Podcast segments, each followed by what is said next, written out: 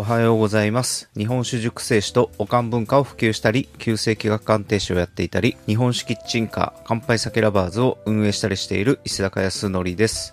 この看板ラジオでは、日本酒をもっと身近にをコンセプトに活動している石坂康則が行動して役立った情報や考え方、失敗談などを毎朝コンパクトにお届けしています。今日のテーマは、なぜ日本酒業界に足を踏み入れたかについてお話ししたいと思います。ちょっと何回かに分けてお話しする予定です。今日は2021年の20あ2021年の11月22日月曜日ですね。はい。今日はあいにくの雨ですね。雨、雨上がったのか。うん。昨日の夜雨降ってましたね、久々に。やっぱり日が出ないと寒、寒いんですね。もうそういう季節になりましたね、本当に。いよいよ本格的な寒さがやってくるんでしょうかね。はい。で、昨日はですね、鳥の市へ出向きまして、日本酒キッチンカーを、まあ、出店できたこととかですね、あと順調に進んでいること、あと新聞に、まあ、掲載いただいたことなどの、まあ、感謝を、まあ、お伝えしてきました。でね、まあ、商売繁盛も、まあ、お願いしてきたんですけれども、まあ、神社が出している小さい熊手とですね、あとマスに入る恵比寿さんをお布施を払ってですね、いただいてきましたので、まあ、これをキッチンカーに置かせてもらって、見守ってもらおうかなと思ってます。しっかりと信用を稼いでいきたいと思ってます。はい。さて今日はですね、日本酒業界、なぜ日本酒業界に足を踏み入れたか、第1回目について、まあお話ししたいと思うんですけど、まあなんでこのテーマにしたかっていうと、実はですね、今日、友人に経済同好会という集まりに招かれまして、で50分程度の講義を、まあ行うことになったんですね。で、何を話したらいいかって、まあ、全然考えてなくて、昨日一生懸命考えたんですけれども、ね、一日だけかいって感じなんですけど、まあ、日本酒のことを話してくれって言われてるので、まあ、日本酒のことをお話しするつもりなんですけど、まあ、自分がやってる日本酒の仕事とね、結びつけられるような話をした方がいいなと思って、まあ、昨日考えてたんですけど、まあそ、まあ、その中でですね、まあ、なぜ日本酒業界に入ったのかっていうのを、まあ、理由を、ま、考えてみて、ま、大きく、まあ、二つに分けられたなと思ってですね、今日はその一つ目を話そうと思ってるんですけれども、まあ、なんか根本的な部分ですよね、今日のお話は。で、明日も、まあ、このお話しようと思ってるんですけれども、まあ、明日はなぜ日本酒業界に入ったかっていう部分は、まあ、日本酒業界にのりしろがあるとかですね、まあ、そういった日本酒業界をどう捉えたかみたいな、まあ、お話をしようと思ってます。なので、まあ、今日の根本的な、なぜ日本酒業界に入ったのかっていうお話と、まあ、日本酒業界に、まあ、可能性を感じてるという、まあ、部分でのお話と、あと、なぜキッチンカーなのかっていうお話ですね。まあ、こんな感じで今日の経済同好会での話はまとめてみたって感じですね。で、今日はその根本的な部分ですね。なぜ日本酒業界に入ったのかの、まあ、根本的な部分を考えてみたいと思います。で、この理由を説明する上で、まあ、全部で3つ、あ、まあ、3つ、あ4つですね。まあ、4つ目は飲む口実を作るとか、まあ、お金を買う口実を作るという、まあ、理由なので、まあ、ちょっとそれは置いといて、まあ、3つですね。挙げてみました。で、1つ目が、貯金時代の到来。まあ、貯金っていうのは、信用を貯めるってことですね。で、2つ目が、物やサービスから一起点へ移行してきてるよという話。で、3つ目が、開かれた世界から閉ざされた世界へという、まあ理由というか、まあ今の時代の流れがあるというふうに捉えた結果、今日本酒業界に僕は導かれてるみたいなお話です。で、1つ目は、まあお金から信用へという、まあお話なんですけど、まあ今に始まったことではないんですけど、昔から信用ある人が銀行からお金を借りることができて、で、銀行から借りたお金を元手に、まあ、どんどんどんどん事業を大きくしていくってことができたっていうことですよね。まあ、それは今も当然続いてるんですけれども、だ信用ありきだっていう、まあ、世界観は変わってないんですけど、ただ今までは、まあ、一部の事業家さんとか、ね、実績がある人とか、まあ実績がある人から紹介された人とか、まあ限られてたと思うんですよね。まあでも今は、まあインターネットが普及して、クラウドでお金が動かせるようになってですね、で、クラウドファンディングとか、で今はね、ファンディーノとかっていう会社組織うん。などもできてきていて、まあ、銀行以外でお金を集められる仕組みが、まあ、できてきたんですよね。まあ、だから一部の人ではなくなったっていうことですよね。でお金が集められやすくなったという、まことが言えると思うんですけれども、まあ、ただクラウドファンディングをやったからってお金が集めれるわけではなくて、うん、誰にでもね、はい、お金渡すよみたいなことは絶対ありえないので、で、クラウドファンディングがこれだけ広がってきてると、ね、取捨選択をされるわけですよね、結局。じゃあどういう人がお金を集められるのかっていうと、まあ今までどれだけ多くの人から信用を集められたかっていうことになりますよね。信用を持っている人がお金を集められるという、まあ結局、今も昔も信用がある人がお金を借りられるという、わからないんですけど、まあただその銀行以外でもお金が集められるという風に変わってきたってことですよね。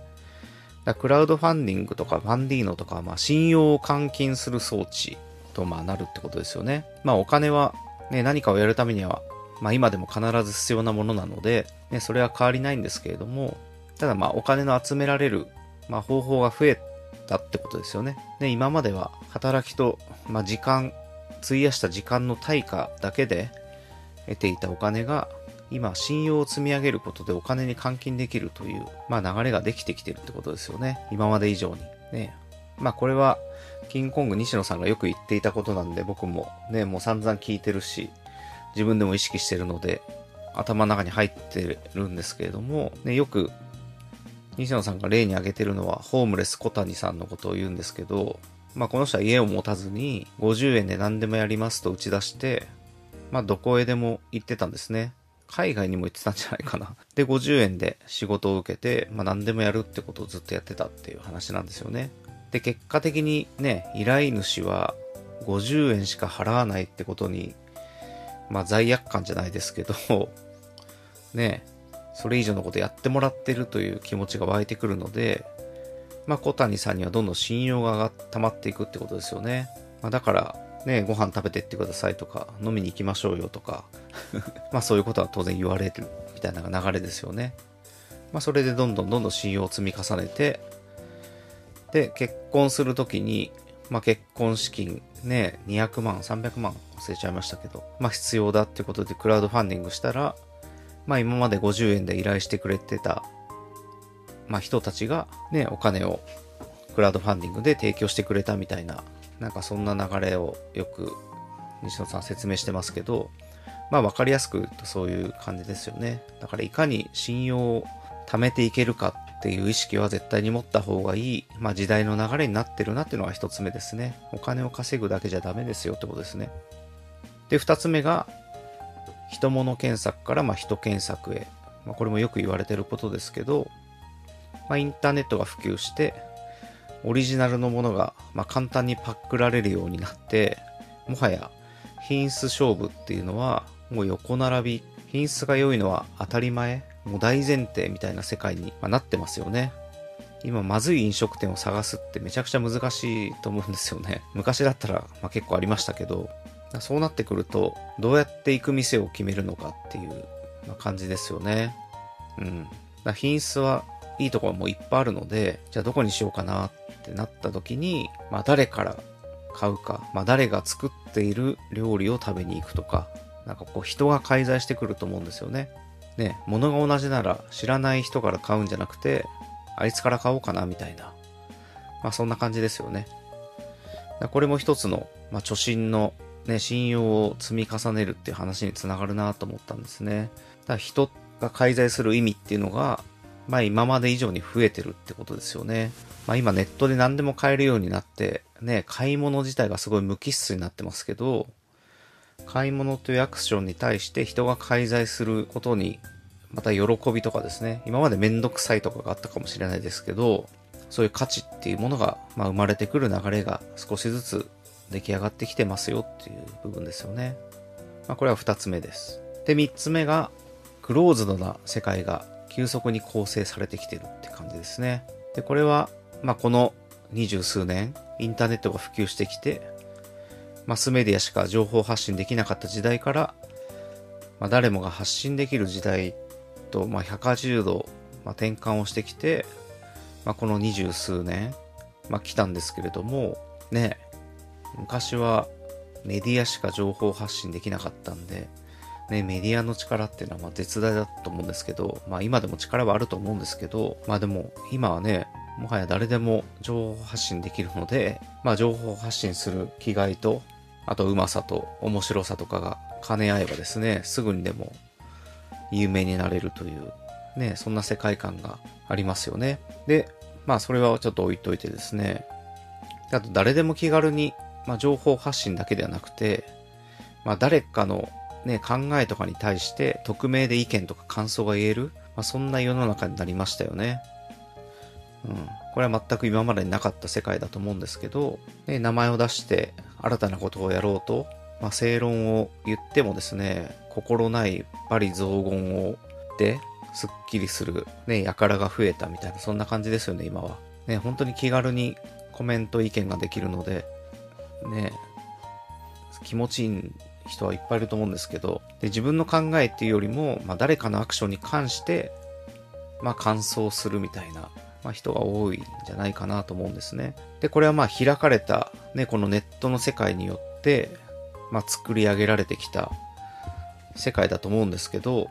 情報が本当に飛び交うようになって、まあ、すごい便利になったと思うんですけど、まあ、その反面、ね、考えが伝えにくくなったとかですね、というなんか不便さも出てきてますよね、と出る杭は打たれるみたいな、なんかそんな雰囲気が、特に日本は、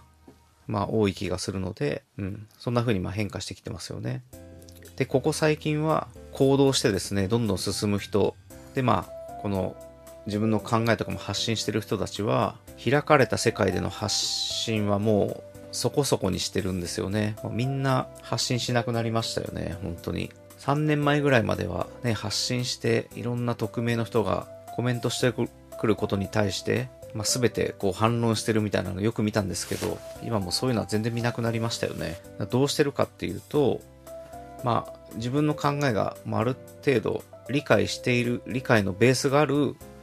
人たちだけが集まるコミュニティっていうのを形成して、で、そこで情報発信をするっていう形にま変化してきてるんですよね。まあそこだともう自分のベースの考えが理解されてるので、まあその上でね、新しいことをどんどん発信していくので、まあなんか余計な見解は来ないってことですよね。まあみんなイエスマンっていう意味ではなくて、うん。まあベースがある上で新しいことを話すので、まあその上でいろんな意見が出てくるっていう、まあ健全な場が形成されてるみたいなイメージですよね。まあなので、まあこの閉ざされた世界っていうのが今急速に、まあいっぱいでき始めてるみたいな、そんな感じですね。うん。まあこの3つが、まあ今僕が、まあ捉えているまあ、時代の流れだと思うんですけれども、まあ、これが日本酒業界に足を踏み入れることのきっかけになったという、まあ、説明をしようと思ってます。これをスタートにしようと思ってるんですけど、ちょっとまだ説明が不足してますよね。風が吹けば桶屋が儲かる感が、まあ、あるんですけど、まあ、今のこの貯金時代になります、もの、サービス検索から人検索になります、あと閉ざされた世界、まあ、コミュニティが形成されていきますっていう、まあ、お話からですね、まあ、この流れから、まあ、これからは、まあ、人とのつながりを深く持てる環境にどれだけ身を置けるかっていうのが重要なのかなと僕は、まあ、考えたんですね。まあ、なので、まあ、その上で必要なことは、熱を込めて、とにかく熱を込めて打ち込めること、楽しめることを、ま見つけるっていうことがまず本当に重要だなってことですよね。で、人と接する機会を増やすってことを、まあ、意識していくっていうことですね。で、あとクローズな環境を作るということなんですけど、まあこれは自分が打ち込めること